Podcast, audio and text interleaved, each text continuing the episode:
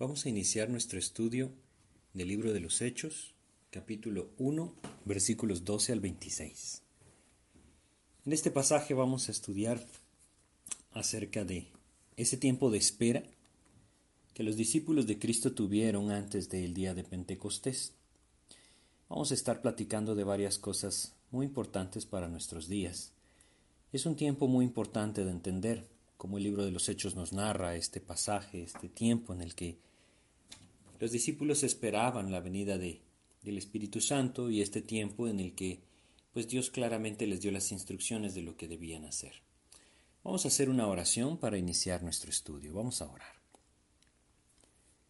Padre, te queremos agradecer la oportunidad que nos das de usar estos medios para compartir tu palabra y queremos pedirte tu dirección, Señor. Rogarte que seas tú quien, por medio de tu Espíritu, Señor, en nuestras vidas, abre nuestro entendimiento nos permite no solamente comprender, sino principalmente apropiar tu mensaje, de tal manera que nuestras vidas puedan ser para gloria de tu nombre. Guíanos, pues, te lo pedimos en el nombre de Jesús. Amén.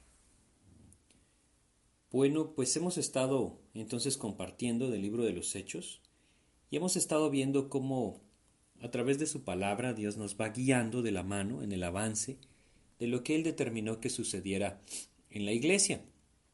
Y ahora nos encontramos precisamente en un punto único en la historia de la iglesia. Es decir, nosotros lo leímos antes en Hechos capítulo 1, ya lo vimos, cómo el Señor Jesucristo subió al cielo, cómo Él ascendió. Lo leímos antes en el versículo 10 y 11 de Hechos 1, que quisiera empezar a leer para retomar nuestro estudio desde este punto. Hechos capítulo 1 versículos 10 y 11 dicen, y estando ellos con los ojos puestos en el cielo, entre tanto que él se iba, he aquí se pusieron junto a ellos dos varones con vestiduras blancas, los cuales también les dijeron, varones Galileos, ¿por qué estáis mirando al cielo? Este mismo Jesús que ha sido tomado de vosotros al cielo, así vendrá, como le habéis visto ir al cielo. Pues es algo maravilloso reconocer esto, ¿no? Cómo el Señor Jesucristo subió al cielo, cómo Él ascendió, pero ¿saben qué es lo más maravilloso? Que como Dios envió a estos ángeles a anunciar a aquellos que estaban presentes, un día Él regresará, y regresará como Dios mismo nos dice en su palabra, con gran poder y gloria. Así es como regresará.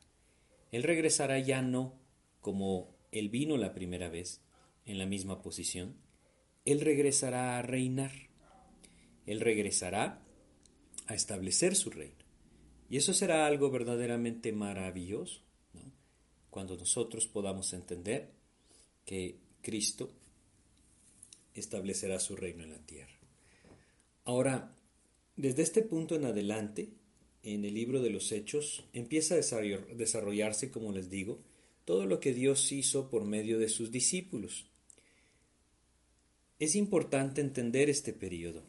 Recordemos que Dios les había dado una promesa la promesa del Espíritu Santo. Él les había dicho claramente que el Espíritu vendría y les describió precisamente en qué momento el Espíritu Santo vendría. Yo quisiera recordar con ustedes algunos versículos, empezando por Juan, capítulo 14 de Juan, nuevamente vamos a volver a leer estos versículos que leímos la última vez. En Juan capítulo 14 vamos a leer el versículo 16 hasta el 18. Dice Juan 14, 16 al 18, Y yo rogaré al Padre y os dará otro consolador, para que esté con vosotros para siempre. El Espíritu de verdad a cual el mundo no puede recibir, porque no le ve ni le conoce, pero vosotros le conocéis, porque mora con vosotros y estará en vosotros. Esta era la promesa, la promesa de un consolador, la promesa de aquel que había sido llamado a estar a nuestro lado para ayudar. Pero más que estar a nuestro lado, como dice acá, pero a que estuviera dentro de nosotros. Si nosotros también vamos a Juan capítulo 16, versículo 13, recordamos también esta promesa, en donde se nos dice, Juan 16, 13 dice lo siguiente, pero cuando venga el Espíritu de verdad, Él os guiará a toda la verdad, porque no hablará por su propia cuenta, sino que hablará todo lo que oyere y os hará saber las cosas que habrán de venir. Bueno, es bien importante entonces que nosotros relacionemos esto con el tiempo en el que el Señor Jesucristo sube al cielo, ¿sí? Porque es precisamente ese el momento en el que el Señor Jesucristo dijo que el Espíritu Santo vendría sobre la vida de los creyentes. Es decir, claramente Él les decía que en el momento que Él ascendiera al cielo, entonces Él enviaría al Espíritu. Por eso es que como lo leímos en Juan 14, Él dice, yo rogaré al Padre y os dará otro consolador para que esté con vosotros para siempre. Ese momento en el que el Señor Jesucristo subía al cielo, habría entonces ese tiempo de espera para que la promesa de Dios se cumpliera. Y aquí entonces vamos a leer Hechos capítulo 1 versículo 12, que es ese periodo. Dice, entonces volvieron a Jerusalén desde el monte que se llama del Olivar, o el monte de los olivos, el cual está cerca de Jerusalén, camino de un día de reposo. Bueno, quizá tienen ustedes la duda de por qué dice camino de un día de reposo, si el monte de los olivos no está a un día de camino. Pero debemos comprender algo, camino de un día de reposo no quiere decir caminar todo el día. Camino de un día de reposo quiere decir caminar lo establecido por la ley según el día de reposo. Es decir, a ver, cada día de reposo habían ciertas leyes que se debían cumplir. Ahora, si bien no describía estas leyes en la Biblia, en la misma ley entregada a Moisés, los judíos habían establecido muchas costumbres que eran respetadas como ley y por lo, a las cuales debían someterse. Una de estas era que durante un día de reposo ellos solo podían caminar aproximadamente 1500 metros. Esto quiere decir que todas las personas que querían venir al templo debían estar a esa, distancia. Como nosotros lo, lo vemos acá, ellos se quedaron ahí, cerca de este lugar. Este monte debió haber estado, lleno de gente, ¿no? ¿Por qué? Porque en ese tiempo de las fiestas, la gente que venía en el día de reposo a adorar al templo se quedaba a distancia de un día de reposo, más o menos 1500 metros por eso es que lo dice, no es que sea un día entero de camino, entonces pienso que es importante el poderlo comprender solamente para que no haya confusión. Entonces, nuevamente regresando a nuestro versículo, Hechos 1.12 dice, Entonces volvieron a Jerusalén desde el monte que se llama del Olivar, el cual está cerca de Jerusalén, camino de un día de reposo. Fíjense qué importante lo que nosotros encontramos acá. La indicación de Cristo había sido precisamente esta, que ellos permanecieran en Jerusalén. Si nosotros recordamos Hechos capítulo 1, versículo 4, dice, y estando juntos les mandó que no se fueran de Jerusalén, sino que esperasen la promesa del Padre, la cual les dijo, oísteis de mí. Bueno, ya leímos varios versículos que nos hablan de la promesa, la promesa del Espíritu viniendo a morar dentro de ellos, a morar en ellos, cuando Cristo ascendiera al cielo. Pero claramente la indicación de Cristo fue esa, que ellos permaneciesen en Jerusalén. Ahora, yo quiero que entendamos acá, esta es una muestra clara de cómo la obediencia a la palabra de Dios nos lleva a las promesas de Dios. Es bien importante que nosotros lo comprendamos, porque muchos creyentes hoy en día no han comprendido este principio, por lo que, tristemente, buscando su propia voluntad, y viviendo según su propio pensamiento, no pueden apropiar muchas de las promesas del Señor. Es por eso importante que comprendamos que solamente sometiéndonos a la palabra de Dios, veremos maravillosas promesas cumplidas en nuestras vidas. Podríamos aún agregar algo más acá, ¿saben? Que así como ellos debían atender la palabra de Dios para recibir la promesa del Espíritu, Así el hombre hoy necesita atender a la palabra de Dios para poder recibir el Espíritu. Ahora, ¿a qué me refiero? El Espíritu Santo hoy viene a la vida de todo aquel que cree y le recibe a Cristo. Pero aquel que se mantiene lejos de la palabra de Dios nunca podrá ver esto en su vida, porque nunca vendrá a Cristo. Vamos a hablar mucho de esto cuando lleguemos al capítulo 2, en donde estudiaremos precisamente lo que sucedió en el día de Pentecostés? Pero solamente debemos entender algo. Es a través de la palabra que el hombre llega a la fe. Es a través de la fe que Cristo viene al corazón del hombre. y es a través de Cristo viniendo al corazón del hombre que el Espíritu viene a él. Así es que realmente nosotros debemos atender la palabra de Dios para recibir esa promesa maravillosa del Señor, su Espíritu mismo morando en nosotros. Si nosotros vamos a Juan capítulo 6, versículo 29, es un versículo maravilloso. Es la respuesta a una pregunta que Dios nos dejó registrada en el Evangelio de Juan. Quizá vamos a leer el versículo 28, que es la pregunta, para luego entender el 29. Fíjense lo que dice Juan, capítulo 6, versículo 28 dice, Entonces le dijeron, ¿qué debemos hacer para poner en práctica las obras de Dios? Saben, aquí es donde la religión entonces empieza a incrementar su lista. ¿Qué debemos hacer para poner en práctica las obras de Dios? Y empezamos entonces a hablar de la ayuda al prójimo, de la caridad o de tantas cosas, ¿no? Buenas obras, podríamos decir. Pero la respuesta de Cristo es muy puntual y sin duda incluye un fruto que nos llevará a todo esto. Pero fíjense lo que dice Juan 6:29. Respondió Jesús y le dijo, Esta es la obra de Dios, que creáis en el que Él ha enviado. Es decir, en Él mismo, en Jesucristo. Esta es la obra de Dios, que creáis en el que Él ha enviado. Ellos estaban ahí, en ese tiempo de espera, en ese periodo único, en el que Dios había prometido que enviaría su Espíritu, pero esto no había venido. Cristo mismo ya había subido al cielo, y el Espíritu aún no había venido. Es ahí en donde ellos se encuentran. Ahora, quisiera yo que entendiéramos que nosotros no podemos esperar esto, esto que suceda nuevamente, porque esto fue algo único. Ya lo vamos a ver. Entonces, este versículo es una buena enseñanza para recordar que solamente cuando nosotros nos sometemos a la obediencia de la palabra, vemos las promesas de Dios cumplidas. Vivir en la palabra es vivir en Cristo, y vivir en Cristo es lo que nos lleva a apropiar las promesas del Padre. Por eso es tan importante que la vida del creyente sea una vida en la palabra. Si no es una vida en la palabra, entonces nos perderemos de muchas promesas porque viviremos conforme a nuestra propia voluntad.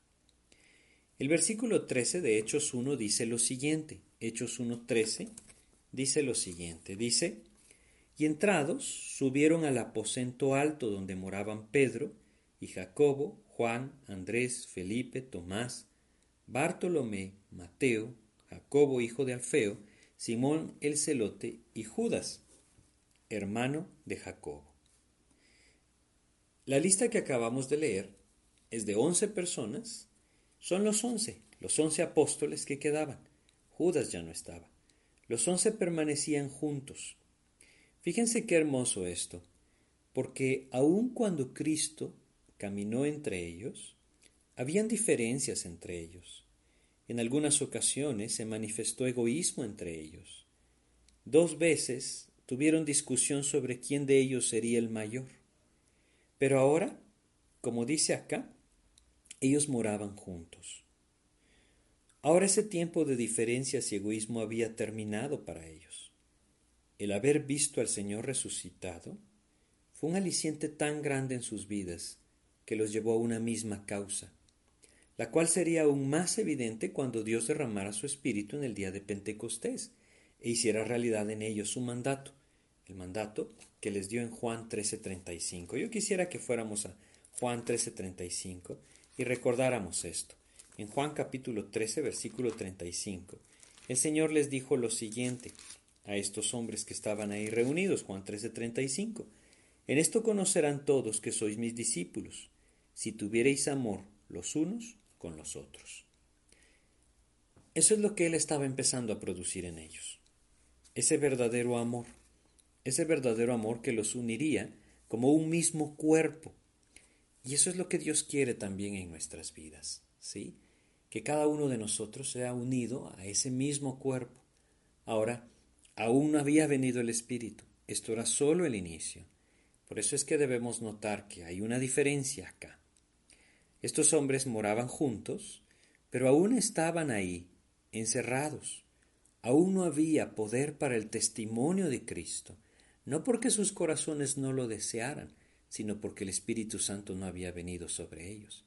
Nuevamente se los vuelvo a decir, no es nuestro tiempo. Este fue un tiempo único y ya vamos a ir avanzando hacia nuestro tiempo. El versículo 14 de Hechos 1 dice, Todos estos perseveraban unánimes en oración y ruego, con las mujeres y con María la Madre de Jesús y con sus hermanos. Bueno, esta espera, como les repito, era algo especial, era un tiempo único, era ese momento entre la ascensión de Cristo y la venida del Espíritu. Y hago tanto énfasis en esto porque es importante que nosotros aprendamos a entender que era un tiempo único, no es el tiempo en el que nosotros vivíamos, ¿sí?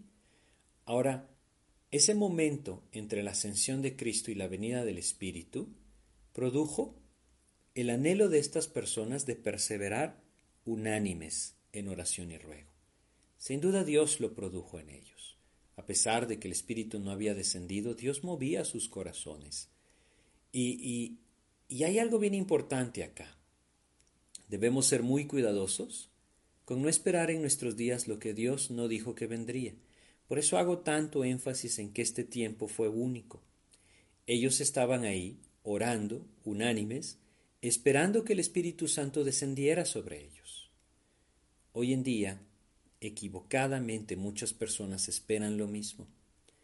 Esperan el descenso del Espíritu Santo, o como algunos lo llaman, un nuevo bautismo del Espíritu. Pero debemos entender que el cumplimiento de la promesa fue el día de Pentecostés. Fue un solo día. El Espíritu Santo está acá y entra el corazón de todos aquellos que le abren su corazón a Cristo, creyendo en Él como su Señor y Salvador. El reunirse con otros creyentes para la oración, por supuesto que sigue siendo algo vital en nuestra vida en Cristo. No podemos pensar que esto no es algo que debemos apropiar. Debemos apropiarlo.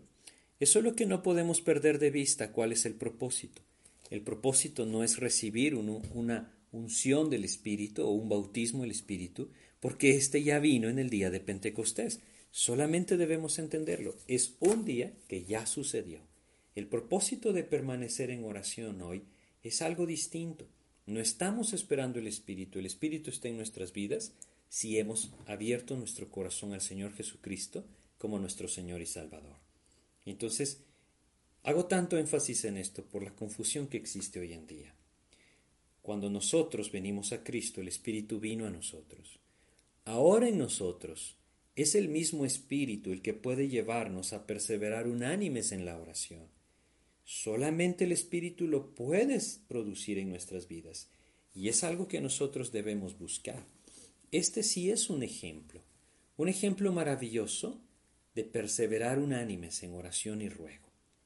Si estos hombres lo hacían a pesar de que el Espíritu no estaba ahí, ¿cuánto más nuestras vidas deberían de perseverar unánimes en oración y ruego? Si nosotros vamos a Efesios, quisiera que fuéramos a Efesios, en el capítulo 4 de Efesios, vamos a leer los versículos 3 al 6. Efesios capítulo 4, versículos 3 al 6, Dios nos dice que es algo que el Espíritu Santo cumple en nosotros. Efesios 4, ¿sí? versículos 3 al 6 dice, solícitos en guardar la unidad del Espíritu en el vínculo de la paz. Un cuerpo y un espíritu, como fuisteis también llamados en una misma esperanza de vuestra vocación.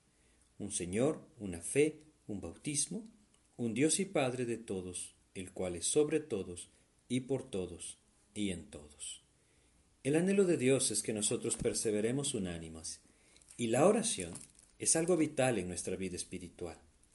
Ya cuando estos hombres habían venido, habían recibido el Espíritu Santo, es decir, después del día de Pentecostés, y recordemos que ese es un único día, cuando ellos ya habían recibido el Espíritu Santo, ellos seguían perseverando en oración, porque el mismo Espíritu les llevaba a esto.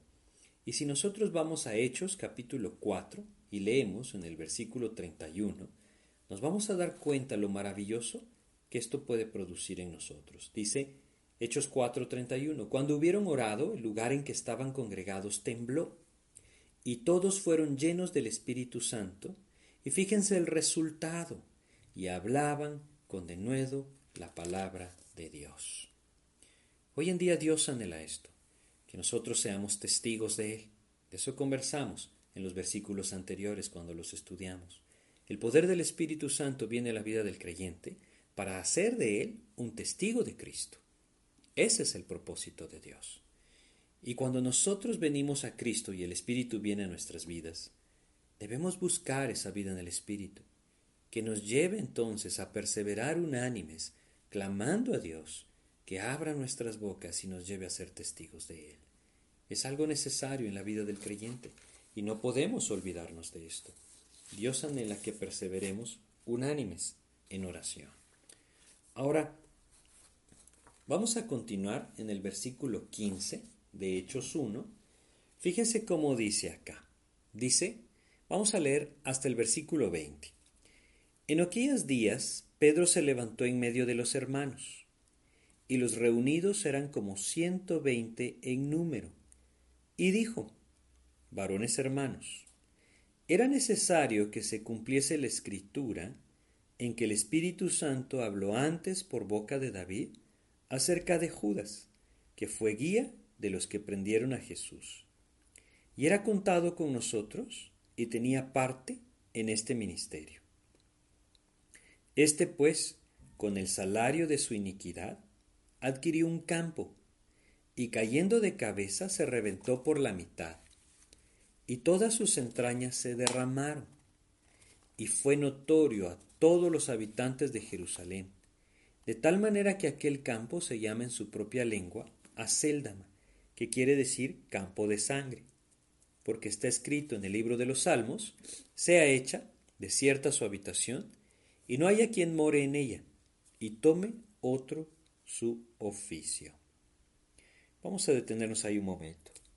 Veamos lo que dicen estos versículos. Dice que en aquellos días Pedro se levantó entre los hermanos. Él está presidiendo la reunión en aquel día, ¿no? Y él hace una observación que nosotros no debemos pasar por alto. Fíjense cómo dice, él, él lo menciona acá de una forma muy, muy clara. Dice en el versículo 16, era necesario que se cumpliese la escritura en que el Espíritu Santo habló antes por boca de David. Esto es algo bien importante. ¿Saben ustedes? Pedro se nos presenta en los Evangelios como un hombre impulsivo, un hombre que actúa sin antes pensarlo, ¿no? Pero ahora aquí se nos está presentando una persona un poco distinta, una persona que está meditando en lo que la palabra de Dios dice. Una persona que ya no está queriendo de alguna u otra manera establecer su propia voluntad, sino que ha entendido que lo que permanece es la palabra de Dios. A pesar de que el Espíritu Santo no había descendido sobre la vida de estos hombres, Dios les había dado la gracia de poder comprender ciertas cosas de las Escrituras. Y estos discípulos tenían mucho que aprender todavía, como nosotros, más aún porque el Espíritu Santo no estaba sobre ellos. Pero esta verdad que Dios nos deja por medio del apóstol Pedro es importantísima. Era necesario que se cumpliese la escritura. Eso es necesario. De la misma forma nosotros lo debemos reconocer, ¿saben? Su palabra es verdad y su palabra permanece para siempre.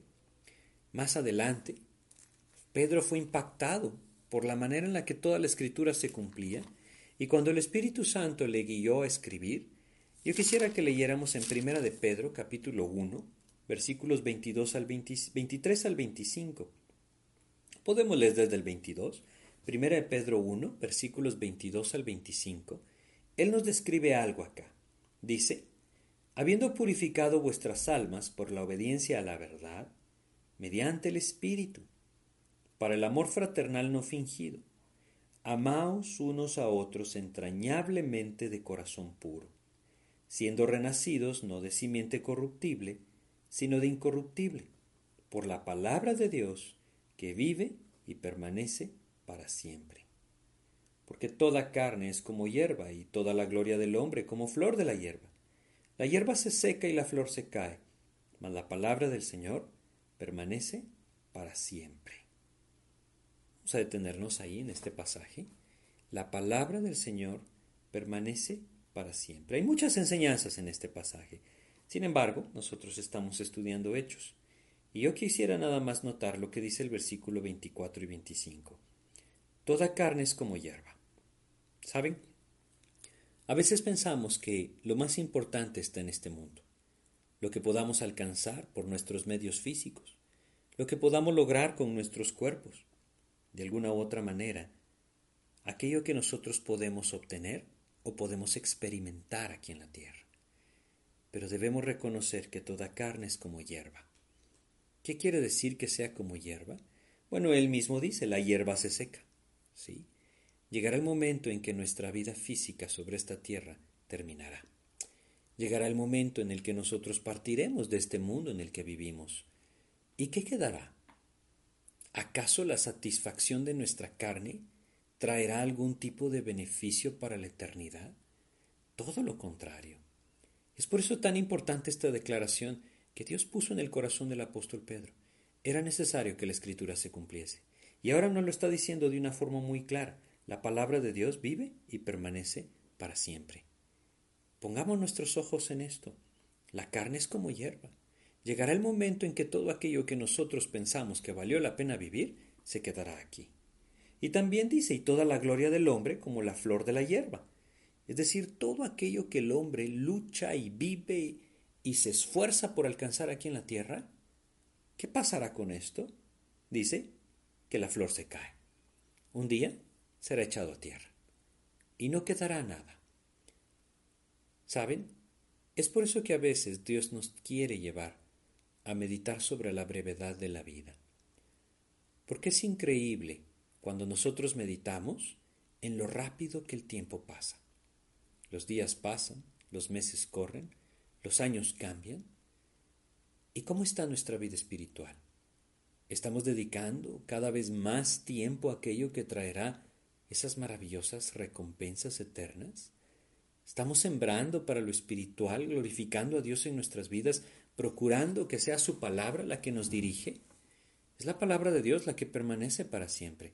Nuestra vida se secará. La gloria de los hombres caerá como una flor a tierra. Pero todo aquello que la palabra de Dios haya producido, haya obrado, haya traído como fruto en nuestras vidas, eso permanecerá. Quitemos nuestros ojos de este mundo y pongámoslos en Cristo, pongámoslos en su palabra, es tan importante. Ahora, ¿por qué Pedro lo está diciendo en este tiempo? Saben, hubo un momento en que Pedro, el Pedro de los Evangelios, no lo había contemplado todavía. ¿Recuerdan ustedes aquel episodio en el que Pedro se acerca a nuestro Señor Jesucristo cuando el Señor Jesucristo le está anunciando que Él debe ir a la cruz, cuando le está anunciando que Él va a ser crucificado y que Él va a padecer muchas cosas de los gentiles?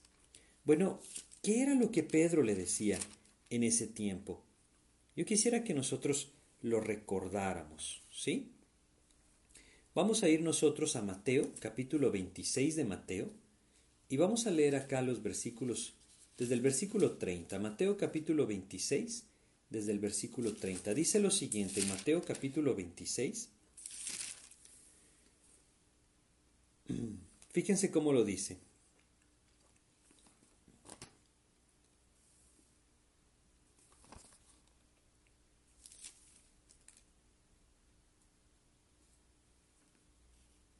Dice acá, en el versículo 30, y cuando hubieron cantado el himno salieron al monte de los olivos. Entonces Jesús les dijo, todos vosotros os escandalizaréis de mí esta noche, porque escrito está, Heriré al pastor y las ovejas del rebaño serán dispersadas. Pero después que haya resucitado iré delante de vosotros a Galilea. Respondiendo Pedro le dijo, Aunque todos se escandalicen de ti, yo nunca me escandalizaré. ¿Se dan cuenta? El Señor Jesús le está diciendo, todos se van a escandalizar. Esa es la palabra de Dios. Y la palabra de Dios debía cumplirse. Pero Pedro le decía, no, Señor, eso no va a pasar yo no me voy a escandalizar. Si nosotros lo vemos desde este punto de vista, en ese tiempo Pedro le decía, momento Señor, te estás equivocando, tu palabra no permanece. mis deseos van a permanecer, lo que yo voy a lograr va a permanecer. ¿Sí se han dado cuenta entonces cómo cambia el Pedro de los Evangelios al Pedro que acabamos de leer en Primera de Pedro? Es así como Dios quiere también cambiar nuestras vidas.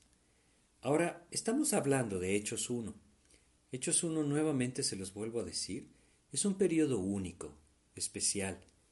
Cristo no está sobre la tierra, Él ya ascendió, y el Espíritu Santo no ha descendido. No es nuestro tiempo. En nuestro tiempo el Espíritu Santo ya vino, en ese maravilloso día de Pentecostés. Es por eso que es mejor compararlo con el Pedro de Primera de Pedro, porque el Espíritu ya estaba en él. Y es ahí en donde Dios le muestra claramente que la palabra de Dios permanece. Cuán importante es que nosotros aprendamos esta lección. No son mis deseos los que permanecen, no son mis propósitos los que permanecen, no son mis buenos deseos o mi buena voluntad o mi buen, buen propósito o aún mi fuerza de voluntad lo que permanece. Lo que permanece es la palabra de Dios. Y hasta que nuestras vidas no estén dirigidas en la dirección de la palabra, constantemente estaremos chocando con la voluntad de Dios. Dios anhela que nosotros más bien caminemos de su mano y que a través de su palabra nosotros encontremos su perfecta voluntad y nos gocemos en ella. ¿Saben? Nosotros no le vamos a hacer cambiar a Dios. Su voluntad es perfecta y ha sido determinada. Ya vamos a hablar en un momento de cómo conocerla. Pero bueno, me parece sumamente importante como acá en Hechos capítulo 1 ya vemos una diferencia en Pedro. Él ya lo reconoce. Era necesario que se cumpliese la escritura. Si Dios no hubiera tocado el corazón de Pedro, quizá él estuviera lamentándose de cómo Judas pudo traicionarle a Jesús. Quizá estuviera lamentándose a sí mismo de cómo él no pudo darse cuenta que Judas era un falso. Y quizá estuviera reclamándole a los otros, diciéndoles que ustedes nunca se dieron cuenta que nos robaba el dinero de la bolsa. Estoy diciéndoles esto solo para que entendamos cómo entender, cómo tener esa percepción clara y verdadera de que la palabra de Dios permanece, puede cambiar nuestra manera de enfrentar nuestros conflictos. Cuando uno entiende que la palabra de Dios permanece para siempre, entonces nuestra mente puede empezar a ceder a quien nosotros somos, al orgullo de nuestra vida. Es bien importante por eso que nuestra vida en Cristo esté basada en su palabra, no en lo que nosotros pensamos o en lo que nosotros creemos ser, sino en su palabra. Es la palabra de Dios la que permanece para siempre. Bueno, es importante entonces, ¿no? Si nosotros nos empezamos a darnos cuenta de que la palabra de Dios es lo único que permanece para siempre, entonces podremos tener la esperanza en su palabra. Pero si nosotros no empezamos a reconocer tu palabra es la verdad y es ella la que va a permanecer, saben, vamos a poner nuestra esperanza en el lugar equivocado, en cualquier otra cosa. Y esto nos puede llevar a grandes decepciones nos puede llevar a mucho desaliento. Es por eso que no debemos confiar en nosotros mismos, debemos confiar en Cristo y debemos confiar en su palabra. Pedro dice esto, era necesario que se cumpliese la escritura. Como les decía anteriormente, había muchas lecciones que los discípulos todavía debían aprender, y solamente la venida del Espíritu Santo en ese día de Pentecostés iba a abrir su entendimiento para entender y recordar todo lo necesario para la obra de Dios. Es necesario comprender que toda persona sin Cristo tiene un velo puesto en sus ojos. Esto es muy importante, ¿sí? Porque muchas personas leen la Biblia y no entienden lo que está pasando en la Biblia? Muchas personas incluso saben pasajes de memoria y no pueden apropiar nada de la palabra de Dios para sus vidas. ¿Qué es lo que pasa? Bueno, saben, estos hombres, de los que estamos leyendo en Hechos 1, no han recibido el Espíritu. Y esto de cierta forma trae una limitación para la comprensión de la voluntad de Dios. Es algo bien importante de comprender. Sin embargo, Dios le ha mostrado a Pedro que su palabra permanece. Es importante que nosotros entendamos que si no es por medio de la dirección del Espíritu, la palabra de Dios no significará lo que realmente debe significar. Pues aquí entonces el apóstol Pedro está citando unos versículos que se encuentran en los Salmos, Si nosotros leemos lo que dice en el versículo 20 de Hechos 1, dice, porque está escrito en el libro de los Salmos, sea hecha desierta su habitación y no haya quien more en ella. Vamos a leer el Salmo 69, 25 y vamos a ver cómo este es el pasaje al que el apóstol Pedro está haciendo referencia. Salmos, capítulo 69, versículo 25, dice lo siguiente. Salmos 69, 25. Se los voy a leer. Salmos 69, versículo 25, dice lo siguiente. Dice acá, sea su palacio asolado, en sus tiendas no haya morador. Bueno, la traducción que tenemos es bastante similar, es la misma idea, sea hecha desierta su habitación y no haya quien more en ella. Realmente es lo mismo. Este es el salmo que el apóstol Pedro está citando y luego dice en el versículo 20 de Hechos 1, y tome otro su oficio. Eso también está en los salmos, Salmo 109, versículo 8 nos dice lo siguiente. Salmos, capítulo 109, versículo 8, dice lo siguiente, sean sus días pocos, tome otro su oficio. ¿Sí?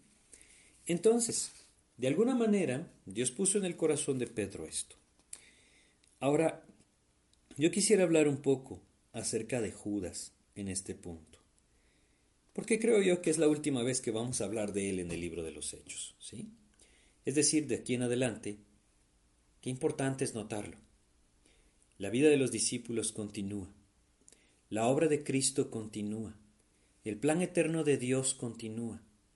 Todo lo maravilloso que Dios ha diseñado para su iglesia continúa, realmente apenas inicia. ¿Saben quién se perdió de todo esto? Aquel que nunca prestó verdadera atención a las palabras del Señor Jesucristo. Judas. Judas podría estar ahí con Pedro. Judas podría estar ahí con el resto de personas que están esperando la venida del Espíritu.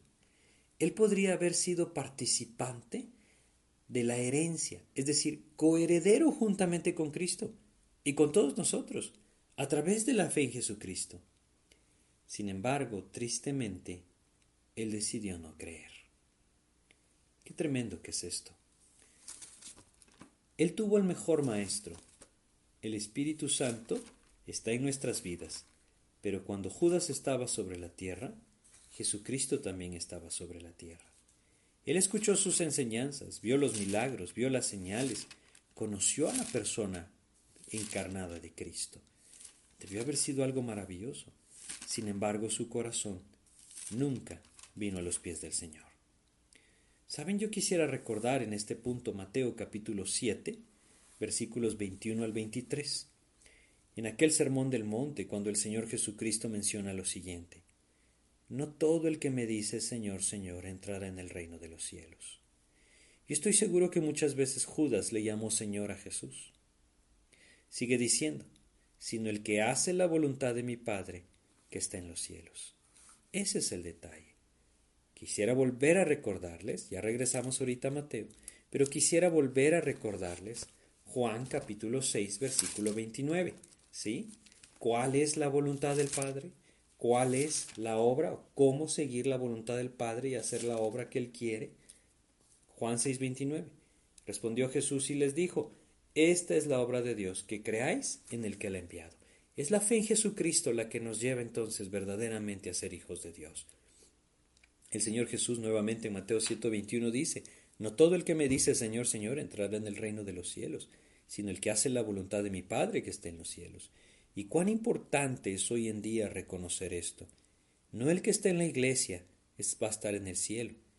No el que acude a algún tipo de estudio o reunión bíblica va a estar en el cielo. No el que nació en un hogar cristiano va a estar en el cielo. No aquel que tiene una Biblia en su mano va a estar en el cielo. Tristemente, ni siquiera aquel que aparentemente está obrando para a favor de la obra de Cristo va a estar en el cielo, sino todo aquel que hizo la voluntad del Padre. Y la voluntad es que creamos en el que la ha enviado. En el versículo 22 de Mateo 7 dice, Muchos me dirán en aquel día, Señor, Señor. Fíjense lo que dice, no profetizamos en tu nombre, y en tu nombre echamos fuera demonios, y en tu nombre hicimos muchos milagros. Así es, ¿no? Es, es tremendo esto, porque Judas sin duda encaja en esto. Pero dejemos a Judas por un lado un momento. Quizá nuestra vida encaje en esto. El Señor está diciendo acá que ellos hacían milagros en el nombre de Jesús. Y fíjense lo que dice el versículo 23. Y entonces les declaré, nunca os conocí. Yo quisiera hacerles ver algo. Él no les dice, mentira, ustedes no hicieron milagros. No, no, no, Él les dice, nunca os conocí. ¿Saben la salvación? No es una oración. La salvación ni siquiera es una decisión. La salvación es una persona, la persona de Cristo. Nunca os conocí. ¿Somos conocidos por Cristo? ¿Hemos venido a sus pies? ¿Hemos puesto nuestra fe completamente en Él? Cuán importante meditar en esto. Hoy tristemente hay una respuesta muy común a la pregunta sobre Cristo. Quizá alguno de ustedes la ha escuchado. Yo la he escuchado en, en muchas ocasiones. Cuando alguien cuando le he podido preguntar a una persona, ¿está Cristo en tu corazón? ¿Le has abierto tu corazón a Cristo, poniendo tu fe en Él como tu Señor y Salvador? La respuesta más común es, sí, voy a la iglesia, o sí, pertenezco a tal iglesia. Pero es que esa no es la respuesta a la pregunta. El pertenecer a una congregación no es sinónimo de tener a Cristo en su vida, la salvación está en Cristo, en la persona de Cristo. Y como dice Primera de Juan, capítulo 5, Primera de Juan, capítulo 5, versículos 11 y 12, el que tiene al Hijo tiene la vida. El que no tiene al Hijo de Dios no tiene la vida. Es la persona de Cristo. Nuevamente Mateo 7:23, y entonces les declararé, nunca os conocí, apartaos de mí, hacedores de maldad. Qué triste poder recordar la vida de Judas hoy en día y saber que le encajó en esto. Caminó entre los doce. Estuvo con los doce. Comió con los doce. ¿Saben? El poder pensar que él estuvo en esa barca en el que Jesús se acercó a ellos caminando sobre las aguas. Es increíble poder pensar que Judas estuvo ahí y su corazón siempre estuvo cerrado.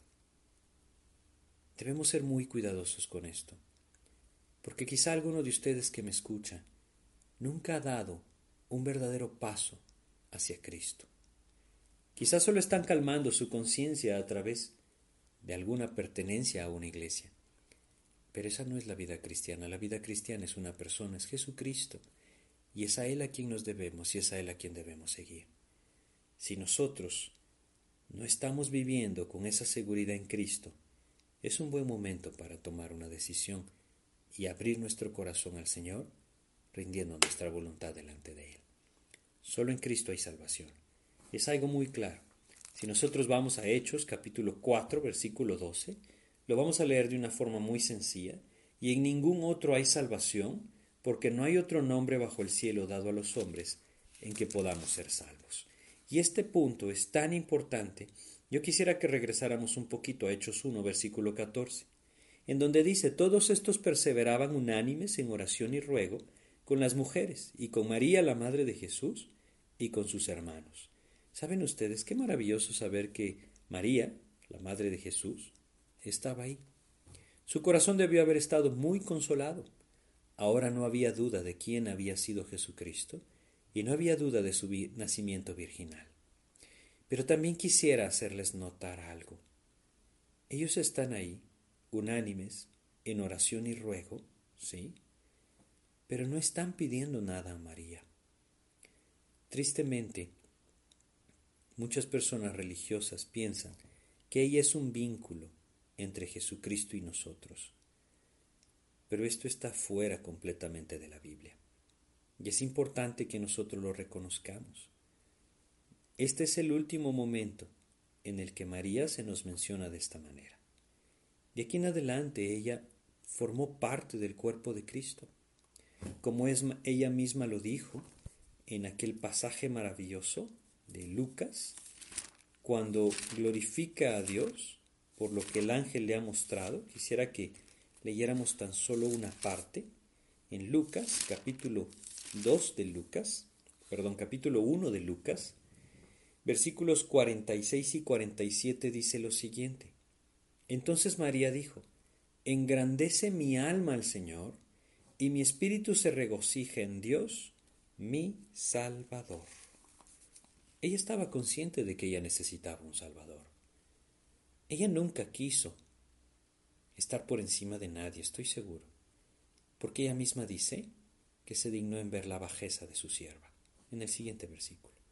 Ella estaba consciente de un Salvador. Nuestros ojos deben estar en Cristo, solamente en Él hay salvación, y claramente podemos entenderlo a través de leer versículos como 1 Timoteo capítulo 2 versículo 5, que solo hay un Dios y un solo mediador entre Dios y los hombres, Jesucristo hombre.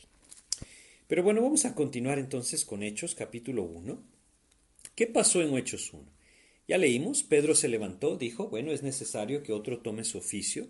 Judas fue un impostor, él pues nos describe lo que pasó con él. Algunos dicen que hay una contradicción, no la hay. Él se ahorcó, probablemente la cuerda con la que se ahorcó, la rama en la que se colgó, no lo resistió y él cayó del precipicio. Es tan sencillo como eso, no podemos pensar que hay una contradicción como esta en la palabra de Dios. Pero bueno, dice entonces en el versículo 21 de Hechos 1, es necesario pues que de estos hombres que han estado juntos con nosotros todo el tiempo que el Señor Jesús entraba y salía entre nosotros, comenzando desde el bautismo de Juan hasta el día en que nosotros fue, recibido arriba, uno se ha hecho testigo con nosotros de su resurrección.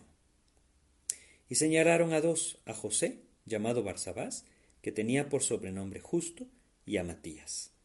Y orando dijeron, Tú, Señor, que conoce los corazones de todos, muestra cuál de estos dos has escogido para que tome la parte de este ministerio y apostolado de que cayó Judas por transgresión, para irse a su propio lugar. Y les echaron suertes, y la suerte cayó sobre Matías, y fue contado con los once apóstoles. Bueno, dice que él fue contado con los once apóstoles, es decir, desde ese momento, para ellos, él fue el número doce, y pasó entonces a tomar el lugar de Judas. Ahora, algunas personas piensan que Matías, delante de Dios, tiene esa, esa posición del apóstol número 12. Algunos piensan que no. Algunos piensan que el apóstol Pablo es el que tiene esa posición. Realmente, ¿qué es lo que Dios nos dice por medio de su palabra? Bueno, primero que todo debemos entender algo, ¿sí? El Espíritu Santo no ha descendido aún. Y si bien estos hombres están buscando la dirección de Dios, sí, ellos no han recibido el Espíritu Santo aún. Matías no se nos vuelve a mencionar. Sin duda él fue contado con los doce, y sin duda Dios le permitió tener esos mismos dones de apóstol que los otros once tenían. Es por eso que cuando nosotros leemos más adelante en Hechos, en el capítulo 2 de Hechos, versículo 14, el primer sermón que el apóstol Pedro da, Dice entonces Pedro poniéndose en pie con los once, es decir, once más él son doce, ahí está Matías, ¿sí? Y entonces dice, les habló diciendo, varones judíos y todos los que habitáis en Jerusalén, esto sea notorio y oíd mis palabras. Desde ese momento Matías pasó a ser parte de los doce. Sin embargo, yo quisiera que nosotros prestáramos atención a lo que Dios nos dice en la palabra. Si bien el mismo Señor Jesucristo les dijo, que ellos serían parte de, algo muy especial en cuanto al reino. Cuando el Señor habló del reino, habló de doce.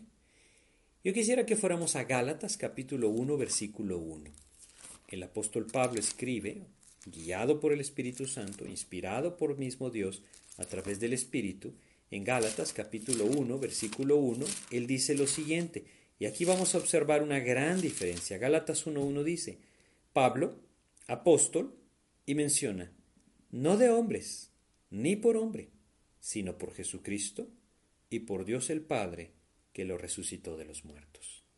Saben ustedes, echar suertes era algo común en el Antiguo Testamento y Dios muchas veces respondió así. Cuando Jonás iba en el barco y los marineros echaron suertes, la suerte cayó sobre Jonás, no se iba a librar, ¿no? Dios la controlaba. Es más, Dios nos dice en Proverbios que la suerte, suerte se echa en el regazo, pero de Jehová es la determinación de ella o la decisión de ella. Es así como funciona. Dios controla todas las cosas.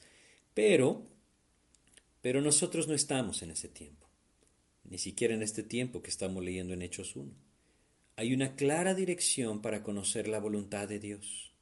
El Espíritu Santo guió claramente al apóstol Pablo. Y el llamado de Dios fue muy claro por medio del Espíritu a la vida del apóstol Pablo. Realmente, él fue constituido apóstol, como Dios mismo, apóstol a los gentiles, pero fue constituido como apóstol por Dios. Quisiera tocar dos puntos aquí. Primero, ¿es la suerte un medio para conocer la voluntad de Dios hoy? No. La respuesta es no. El medio para conocer la voluntad de Dios es muy claramente descrito en Romanos capítulo 12, versículos 1 y 2 y quisiera tomarlo de una forma muy sencilla. Romanos capítulo 12 versículos 1 y 2 dice, Así que hermanos os ruego por las misericordias de Dios que presentéis vuestros cuerpos en sacrificio vivo, santo, agradable a Dios, que es vuestro culto racional. No os conforméis a este siglo, sino transformaos por medio de la renovación de vuestro entendimiento, para que comprobéis cuál sea la buena voluntad de Dios, agradable y perfecta. El resultado es ese, que comprobéis cuál sea la buena voluntad de Dios, agradable y perfecta. Para comprobar cuál es esa buena voluntad de Dios agradable y perfecta, Dios nos habla de dos cosas en Romanos 12, 1 y 2. Primero, presentar nuestros cuerpos como un sacrificio vivo. ¿Qué quiere decir esto? Bueno, poner nuestra vida sobre el altar, es decir, mi voluntad ya no existe, Señor yo quiero solo la tuya. Cuando Dios lleva nuestro corazón por medio de ese espíritu a ese punto, entonces podremos conocer la voluntad de Dios. Nuevamente, mi voluntad ya no existe, Señor. Yo quiero solo la tuya. Cada uno de nosotros podrá saber si su manera de decirlo o lo que hay en su corazón realmente es genuino, ¿no? A Dios no le vamos a engañar. Pero cuando el Espíritu de Dios nos lleva por medio de esa intimidad con Él, por medio de vivir confesando el pecado, es decir, no tolerar el pecado en nuestras vidas, y vivimos en esa libertad del Espíritu, Dios nos puede llevar a ese punto. Llevarnos a ese punto en el que nuestra voluntad ha sido reducida a nada, y la voluntad del Señor es lo que deseamos. El Espíritu Santo puede hacer esto en nosotros. Y la segunda parte está en el versículo 2, una transformación de nuestro pensamiento de nuestro entendimiento, de nuestra mente. Un cambio completo en nuestra mente por medio de la palabra de Dios en nosotros. Es la manera que Dios nos menciona acá para conocer su perfecta voluntad. Una voluntad rendida a Él y una vida en la palabra. Esto entonces nos llevará a conocer su voluntad.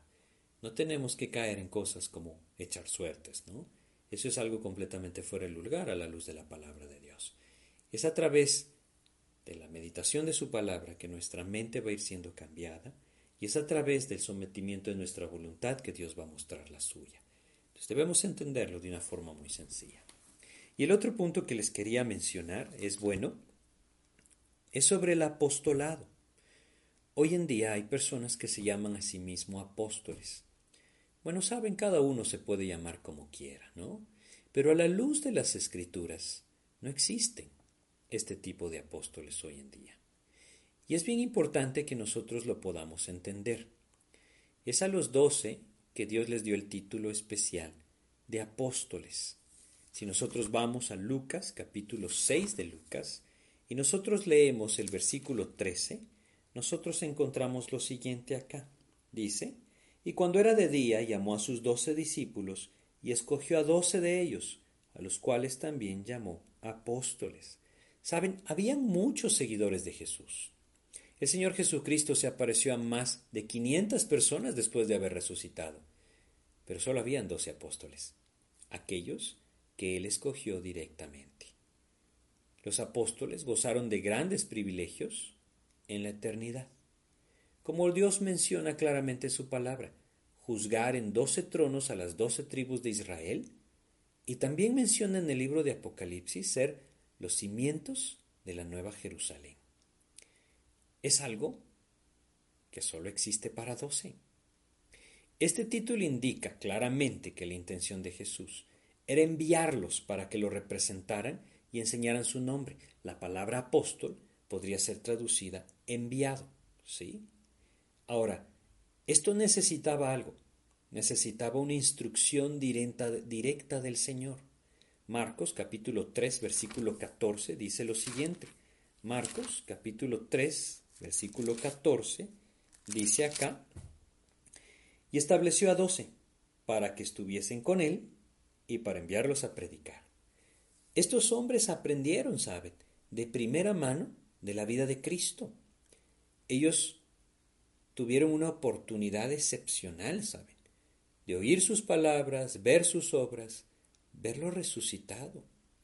Y en estas condiciones poder ser testigos verdaderos de todo aquello que ellos habían conocido por la vida de Cristo.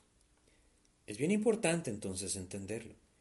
Aquí hay una limitante que ninguno de nosotros puede cumplir. El apóstol Pedro lo menciona en esto que acabamos de leer de Hechos 1. Él dice en el versículo 21 de Hechos 1, es necesario pues que de estos hombres que han estado juntos con nosotros todo el tiempo que el Señor Jesús entraba y salía entre nosotros, de ahí tenían que salir. No podía salir de nadie más, porque ellos eran los que iban a ser los apóstoles. Ahora, no solamente esto. Dios también les prometió a estos hombres una inspiración extraordinaria del Espíritu, que les recordaría todo lo que les había enseñado y que les guiaría a todas las demás verdades que Él no les pudo enseñar, no porque Él no pudiera, sino porque ellos no estaban preparados.